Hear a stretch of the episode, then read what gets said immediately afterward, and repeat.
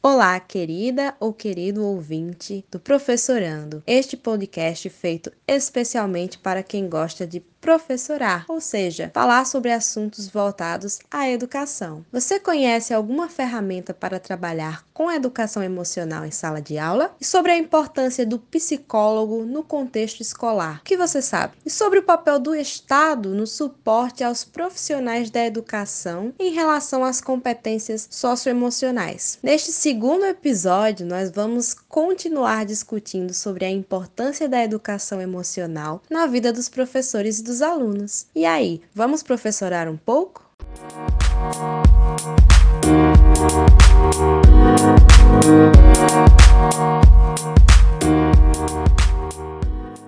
Seja bem-vindo à segunda parte do nosso segundo episódio do podcast Professorando. Neste episódio, nós iremos continuar uma conversa que iniciamos na semana passada com o professor Joséan Coutinho e com a professora Marisete Batista. Até aqui, nós vimos o que são as competências socioemocionais e de que forma nós podemos pensá-la dentro da sala de aula e no contexto escolar, tanto no que se refere aos alunos quanto aos professores.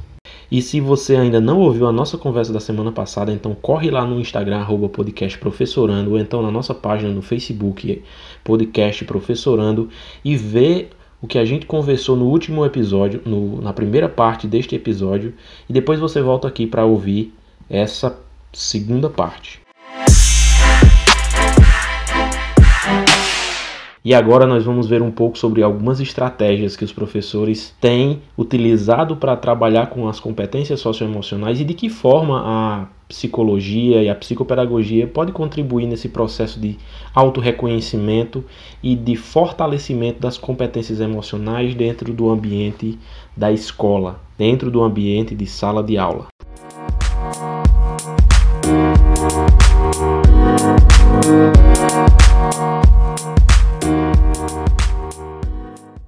Joséan, em relação ao papel do psicólogo ou psicopedagogo na educação do século XXI, qual seria o papel desse profissional na nossa realidade atual?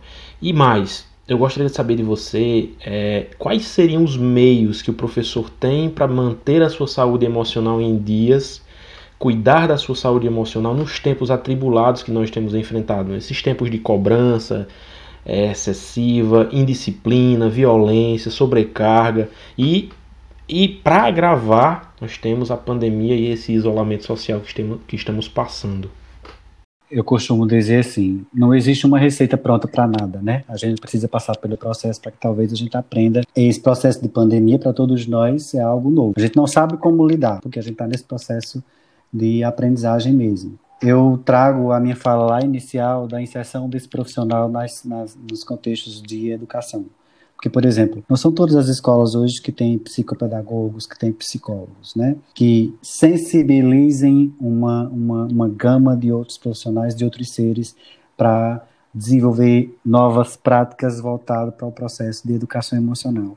Então, eu conto, e assim, que bom que agora recentemente foi aprovada a necessidade de ter psicólogos, assistentes sociais dentro de escolas. No entanto, nós sabemos que isso não depende somente de aprovação de uma lei, depende também de como isso vai ser inserido nesse contexto. E que tempo vai levar para isso, nós não sabemos. Desde 2010 já se existia uma lei que dizia assim, ó, tem a necessidade de psicólogos dentro de escolas. A neurociência vem tentando provar isso a todo momento e a psicologia também na inserção desses profissionais e do quanto eles podem fazer a diferença nesse processo. É uma sensibilização em toda uma sistemática.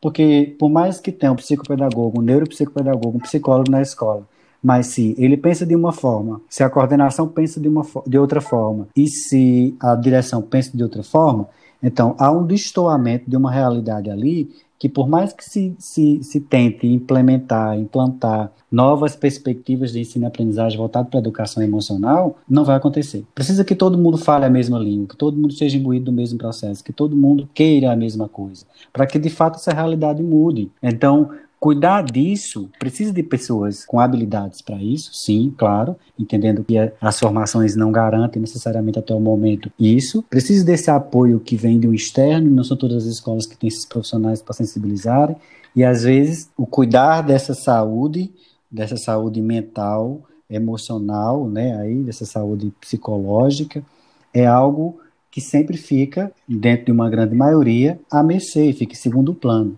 E, no entanto, às vezes esse professor não está apto naquele dia para dar aula, às vezes ele está passando por alguma coisa e interfere no processo de aprendizagem, e aí as pessoas costumam dizer assim, não, é, dissocie, uma coisa é o profissional, outra coisa é o pessoal. Mas a gente não consegue fazer essa diferenciação 100%. A gente faz até certo ponto, até onde a gente consegue, mas não tem como a gente se desvencilhar 100% porque faz parte do mesmo ser. Eu sou eu, o ser Jocean, o ser humano, o ser pessoal e o ser profissional. Se eu estou numa dessas áreas com algum problema, necessariamente, por mais que eu faça um processo de distanciamento para que uma não interfira no outro, mas não tem como ser 100%. Algo que é muito particular da minha prática, por exemplo, é tentar cuidar dessa saúde mental dos, dos professores onde eu estou inserido é, nas, nas escolas onde eu trabalho. Porque, às vezes, é o próprio professor que não entende que precisa desse cuidado, precisa um processo de sensibilização maior para que ele aceite essa ajuda que, que é externa. Só para exemplificar, por exemplo, quando eu comecei um processo numa determinada escola daqui da região de Cajazeiras, cuidar da saúde mental era algo visto com muito preconceito por todo mundo. E se os próprios profissionais não reconheciam, como que os alunos iriam reconhecer. Então foi um processo de desconstrução para poder reconstruir. Desses profissionais entenderem que a saúde mental ela é algo muito amplo, ela não está separada desse indivíduo que é profissional, não está separado desse indivíduo que tem um corpo físico e não está separado desse indivíduo que também tem o seu lado pessoal. Se uma dessas áreas existe uma, uma teoria de campo de Kurt Lewin que ele diz assim: ora, nós somos vários campos, campo profissional, pessoal, familiar, campo de amizade, enfim. Se um desses campos está passando por alguma dificuldade, a gente vai ter um estreitamento de um em detrimento dos outros, ou alargamento de um em detrimento dos outros, depende de que área está afetada.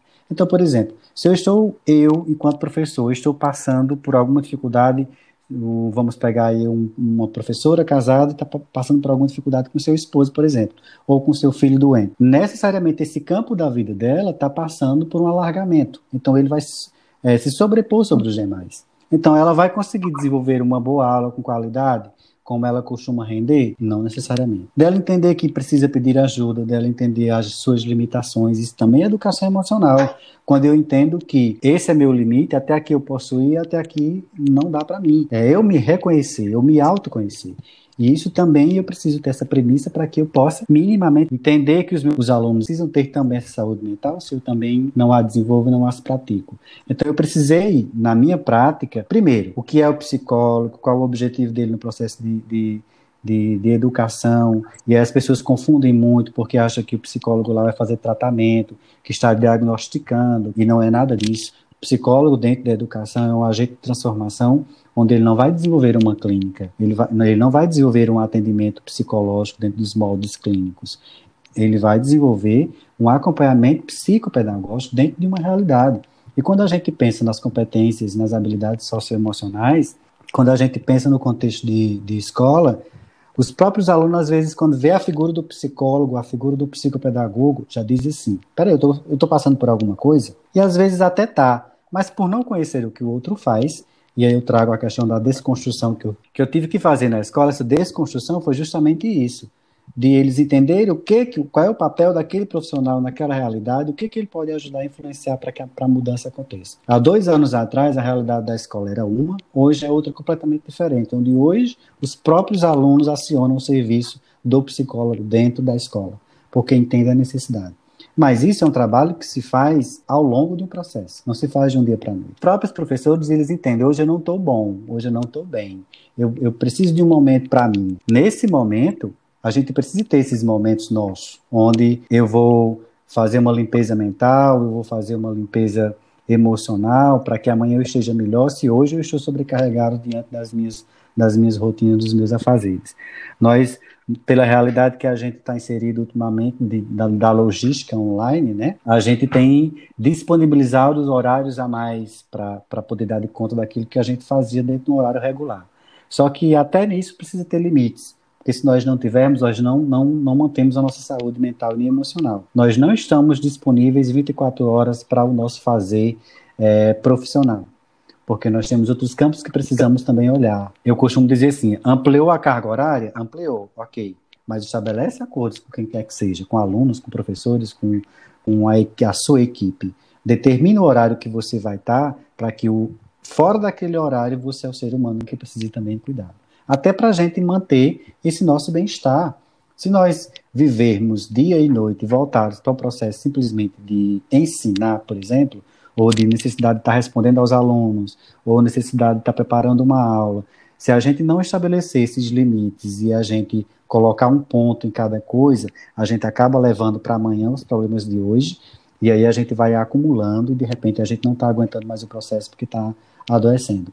E aí a gente vive num ambiente de pressões, a gente vive no, com, na perspectiva de, de ter que render mais ou para poder ter os resultados que a gente tinha anteriormente e, no entanto, é, a gente precisa depreender mais energia para isso e, no entanto, a gente acaba achando que não está fazendo ou não está fazendo como faria.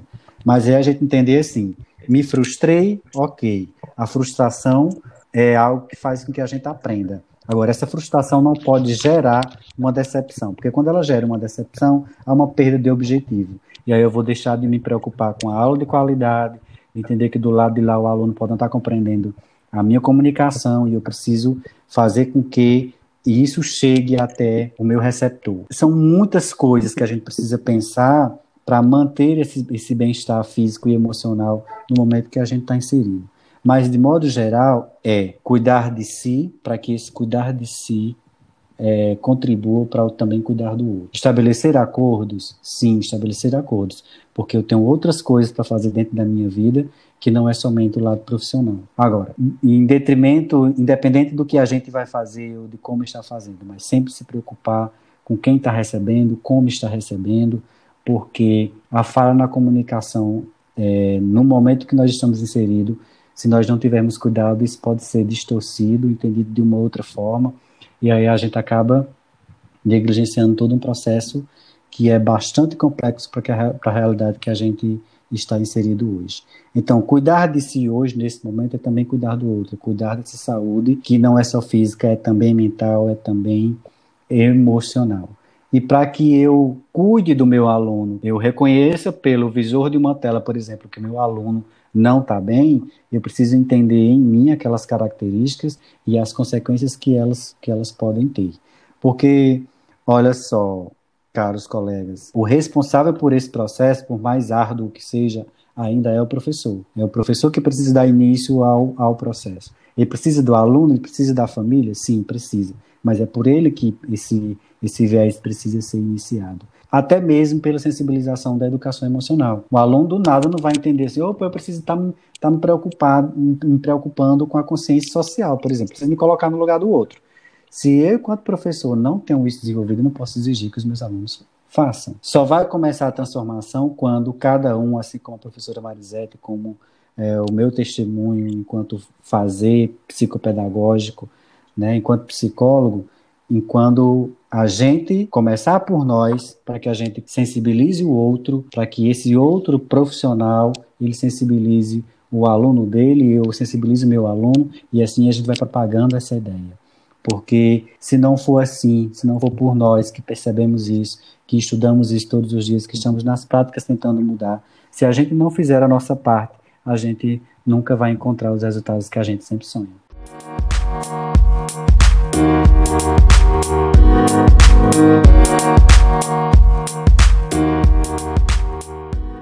Professora Marisete, você teria alguma dica, alguma sugestão de ferramentas que nós temos aí disponíveis nos dias de hoje para poder trabalhar a educação socioemocional e poder aperfeiçoar as competências socioemocionais em sala de aula com nossos alunos? Eu vou compartilhar com vocês uma rotina que eu utilizo em sala de aula né? Eu vou deixar aqui como sugestão, quem sabe se vocês também não podem utilizar ou mesmo adaptar essa rotina em sala de aula. E eu costumo também utilizar nos planejamentos didáticos, costumo orientar que os professores trabalhem com essa rotina porque esquematiza e organiza o passo a passo da aula, né? E eu utilizo também é, quando eu vou ministrar oficinas em congressos e simpósios. É, a nossa rotina ela foi intitulada como Rotina Comunicativa Emocional. E ela segue um percurso metodológico comunicativo que tem três momentos. Nós temos o primeiro momento, que é o momento do chegar lá, é a acolhida. Então, neste momento, nós vamos saber um pouco sobre o que os participantes da ação eles sabem em relação aos seus sentimentos e emoções, ou até mesmo o que os nossos alunos eles estão sentindo naquele momento. Eles vão ter a oportunidade de exteriorizar as suas emoções. E eu sempre costumo é, utilizar é, para este momento vários materiais didáticos. Como exemplo aqui eu vou citar o dado das emoções, o boliche das emoções, a gaiola das emoções, com liberte uma emoção. Então vários materiais didáticos na internet tem várias sugestões que você pode pode justamente é, dar uma olhadinha e você mesmo criar o seu material didático. Aí, em seguida, a gente vai fazer a formação do painel das emoções. Após as, as exteriorizações dessas emoções, a gente vai, vai para o painel das emojições. E esse nome emojições, ele foi criado pelo meu orientador, o professor, o Dr. Rosalvo Nobre Carneiro. Então, ele criou esse nome e eu costumo sempre utilizar, trazendo para o painel das emoções emojições. Passou-se o nosso primeiro momento, então vamos para o segundo momento. que é o segundo momento? É o estar lá, é o desenvolvimento propriamente dito da aula, da oficina, do planejamento didático, é o desenvolvimento, é o desenrolar né, dos conteúdos didáticos que você vai apresentar é, dependendo de, de qual contexto você está inserido. O terceiro momento é o sair de lá, é a nossa despedida, que ela pode ser feita através de uma breve reflexão de tudo que foi vivido ao longo daquele momento ali de sala de aula, ao longo do planejamento didático, ao longo da oficina que você está ministrando. Então, é uma breve reflexão. E aí, essa, essa despedida, ela tem que ser bem gostosa, né? Vou utilizar essa palavra. Ela tem que ser prazerosa. Ela tem que fazer com que os participantes da ação queiram voltar para aquele momento. Então a gente vai motivar os alunos para fazer com que eles queiram participar da aula no dia seguinte. E ao longo deste percurso comunicativo emocional que a gente utiliza essa rotina, é, nós seguimos os preceitos pragmáticos do agir comunicativo de Jürgen Habermas. Porque a, é a gente analisando, a gente refletindo, a gente entende que se a gente seguir esses preceitos, nós vamos estar colaborando com o desenvolvimento cognitivo, emocional, social, afetivo, o desenvolvimento humano, o desenvolvimento total dos estudantes. Quais são esses preceitos pragmáticos do agir comunicativo? O primeiro preceito é todos os participantes, todos os estudantes, todas as pessoas que estão ali naquele momento, eles falam. Eles têm essa oportunidade de falar, de discursar sobre o tema eles têm essa oportunidade. O professor ele ele proporciona esse momento de fala do aluno. O segundo momento é o seguinte: todos os participantes que estão ali, eles se comprometem a ouvir as falas, as discussões. Então eu falo, mas aí eu vou parar para ouvir a fala do outro também. Né? Eu não vou apenas só falar, mas eu tenho que entender e, e eu tenho que compreender que o outro também ele tem o direito de fala. E eu tenho que prestar atenção no que o outro vai falar, porque aquela fala do outro vai ajudar no meu processo, vai contribuir para a minha aprendizagem, certo? É, o terceiro ponto, o terceiro preceito é que todas as falas, é, as discussões que ali estão, elas devem ser livres de qualquer tipo de coerção. Então, ela não deve, nenhum, nenhum participante, nenhum aluno, ele deve ser co co coagido. Então, devem ser livres. Eles querem falar, falam, mas eles não devem ser pressionados a falar. O quarto, bem necessário, todos os participantes, os falantes e ouvintes, perseguem o mesmo objetivo. E para nós, professores, qual é o, o mesmo objetivo? Qual é o objetivo que eu tenho enquanto professora né, da educação básica e qual é o objetivo que eu tenho em comum com o meu aluno? Né? A gente tem o objetivo de desenvolver a aprendizagem. E o aluno ele tem o objetivo de aprender. Então a gente chega a um entendimento, a gente chega a um acordo e que essa aprendizagem ela seja uma aprendizagem completa, ela seja uma aprendizagem de cunho cognitivo, de cunho emocional, de cunho social, de cunho físico, né? tecnológico que eu possa desenvolver nos meus estudantes várias aprendizagens, ou melhor, que eu venha proporcionar nos meus estudantes o desenvolvimento de várias competências.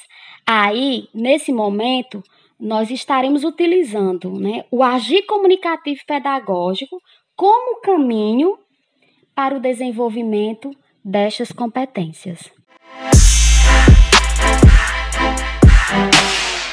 Tudo que a Marisete falou só foi possível porque ela se apropriou da temática, né?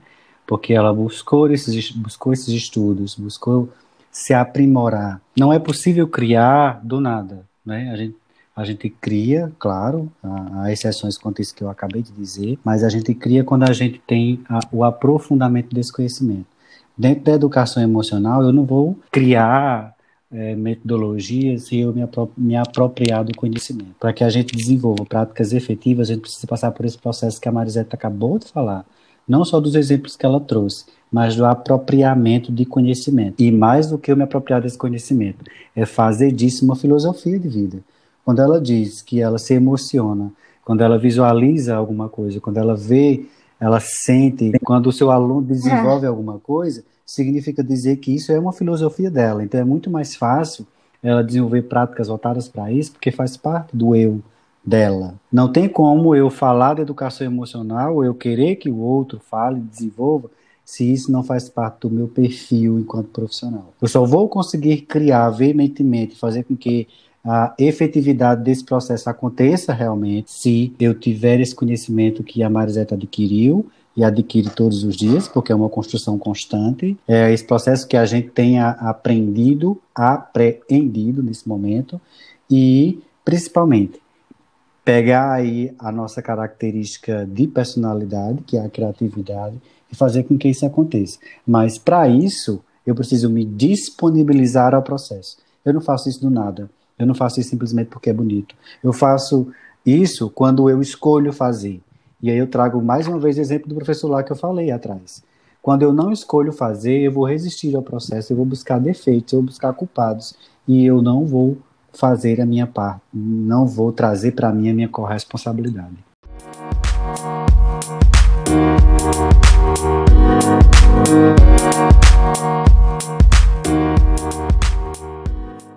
Josean, Marisete, para vocês, qual é o papel do Estado no apoio aos profissionais da educação e aos alunos? E, e, e, acima, e acima de tudo, o que já foi feito para poder dar amparo a, aos, a esses profissionais e ainda o que é que pode ser feito daqui em diante? Eu acho que um dos grandes avanços que houve, né, acho que tudo começou com a Lei de Diretrizes e Bases da Educação, que ela começou a abrir esse leque de opções e mais recentemente, eu acho que a BNCC ela vem contribuindo para o aprimoramento de, de, dessas nossas falas aqui hoje, né? Elas vêm ela vem nos dar esse respaldo teórico dessas práticas que são tão necessárias como nós nós elencamos até então. Eu acho que quando se trata de política pública para a educação, eu acho que precisa ainda desse aprofundamento, dessa Formação continu, continuada, que é necessário que os professores tenham. É, se não tiveram na sua grade curricular de formação normal,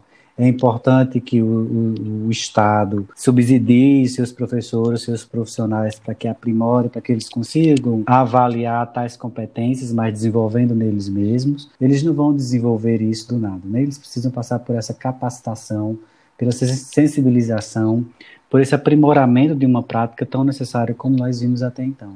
Então, eu acho que já foi feito muita coisa. Quando a gente tem a Base Nacional Comum Curricular, que vem comungar com as premissas do que foi discutido, mas não é somente isso. Essa formação continuada, continuada é essencial.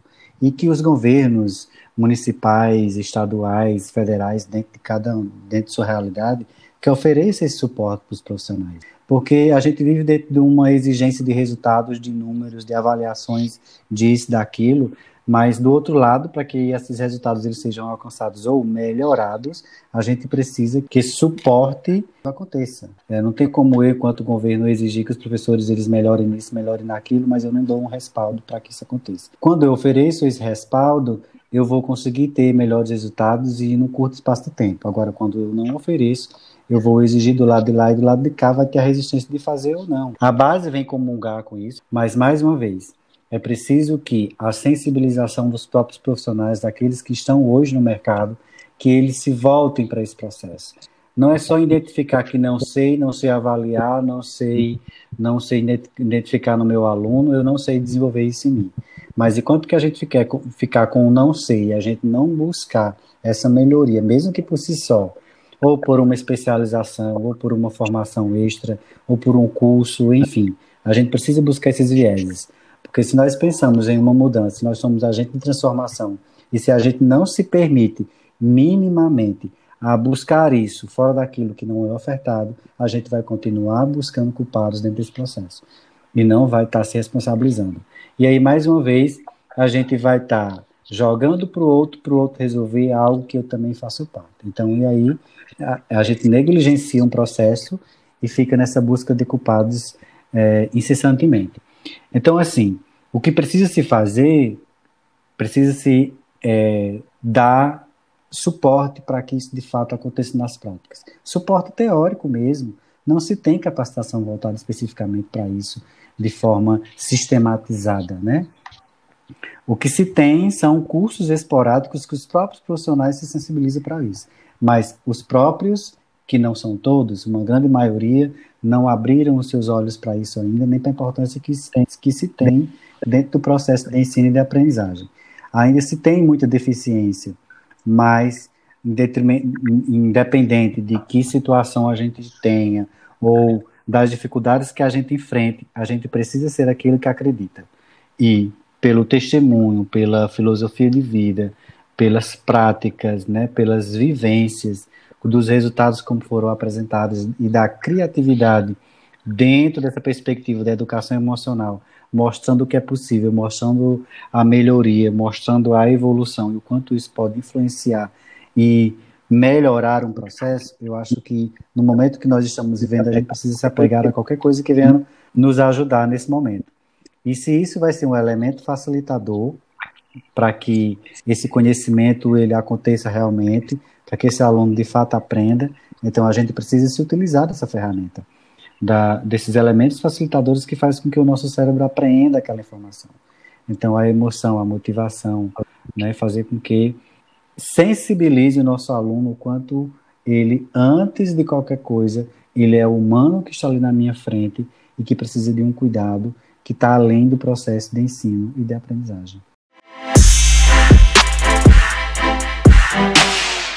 Eu acredito que o Estado os municípios, é, a instância federal, ela tem uma grande responsabilidade para com a educação e para os sujeitos que necessitam e que utilizam da educação como meio de formação social e humana. Bem como o professor Joséan falou, muita coisa já foi feita. Temos aí a BNCC que está postas nas nossas escolas, mas muita coisa é preciso fazer. A formação continuada é necessária necessária. Os professores também, eles necessitam trazer para si a sua responsabilidade enquanto formador, enquanto professor que prepara para a vida. Então, as responsabilidades, elas devem ser compartilhadas e não devem ser jogadas, porque se forem jogadas, a gente termina ficando da forma que está. E quando a gente compartilha as responsabilidades, eu acredito que o resultado ele é positivo. Então, nas nossas escolas escolas, é necessário que tenha uma formação continuada. É necessário que, quando essa formação continuada apareça nos espaços escolares, os professores se abram para participar também,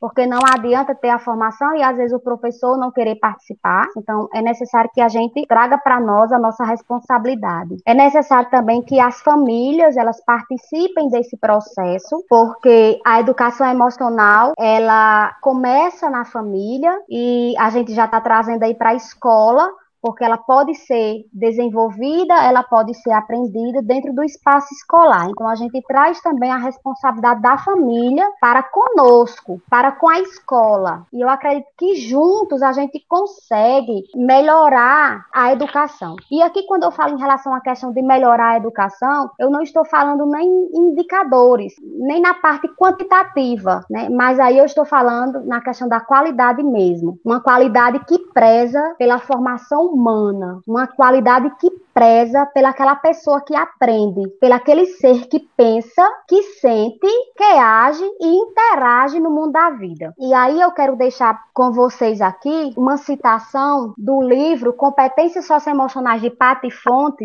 e ela traz a gente para pensar e refletir o nosso papel enquanto professor, enquanto protagonista que está lá dentro do espaço escolar, construindo conhecimento, desenvolvendo competências e habilidades. E ela diz o seguinte: pretendo ainda ver uma educação que arremesse alunos e professores para dentro de si mesmo, sem máscaras, sem dublagens, mas promovendo o toque no rosto com uma carícia, o aperto de mão solidário, abrindo espaço para ouvirmos as diferentes vozes existentes e assim abrindo os olhos para observar o mundo à nossa volta. E aqui eu faço um convite a todas as pessoas, a todos os professores, para viver a educação emocional para compartilhar também a educação emocional. Eu, enquanto, enquanto professora da educação básica, eu sinto essa necessidade. E eu penso que nós, professores, podemos ser a mudança que esse nosso país tanto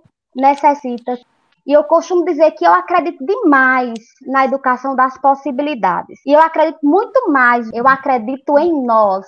Eu acredito nos professores. Meu muito obrigada.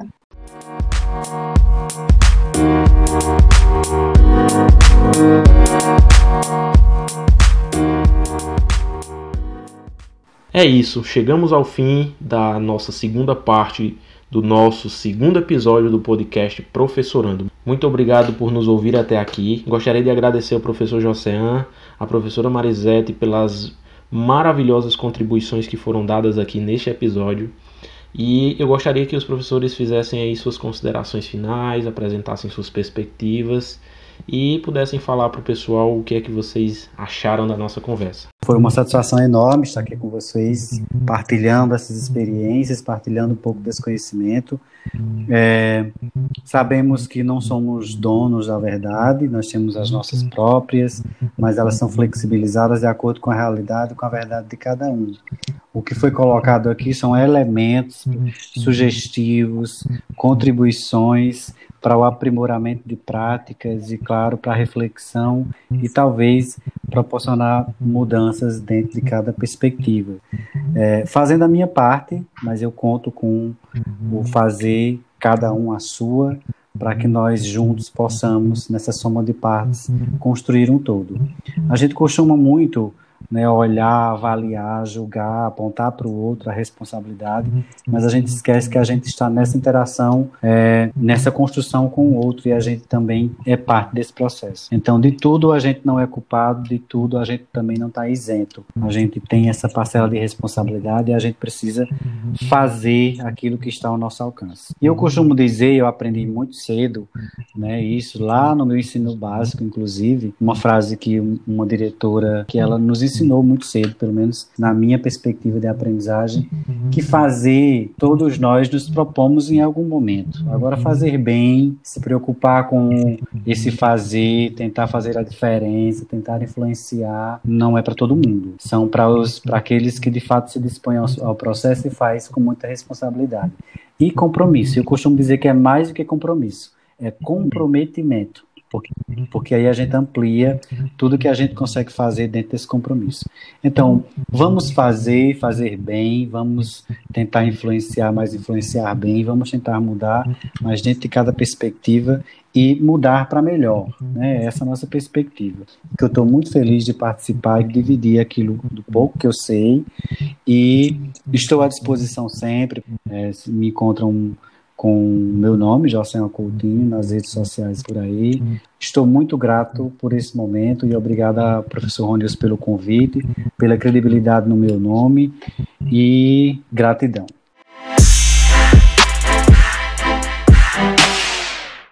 Chegou o momento de agradecer, né? E o sentimento é, e a emoção que invade o meu, o meu ser nesse momento é um sentimento de gratidão por participar desse encontro de interação, embora virtual, mas comunicativa. Agradeço ao podcast Professorando, e aqui eu cito o nome do professor Ronils Fernandes, pelo convite, por acreditar que através dessa interação seja possível a gente pensar em uma educação melhor, seja possível a gente construir caminhos para o processo de desenvolvimento da educação do nosso país. Agradeço ao meu amigo aí, Josean, pelos ensinamentos. Hoje nós construímos conhecimento. Eu espero que essa nossa conversa possa chegar no coração, na mente, na cabeça, no ser de algum professor e de alguma forma tocar e fazer com que ele veja e entenda e compreenda esse universo encantado, mágico, que é o universo da educação emocional. Então fica aqui o meu agradecimento e vocês também podem me encontrar aí nas redes sociais. Muito obrigada.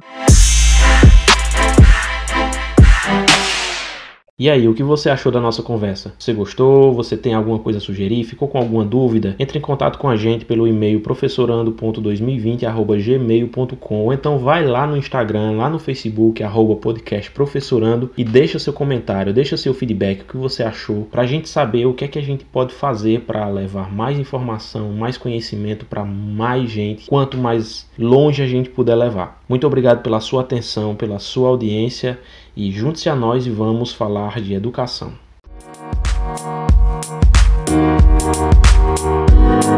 Música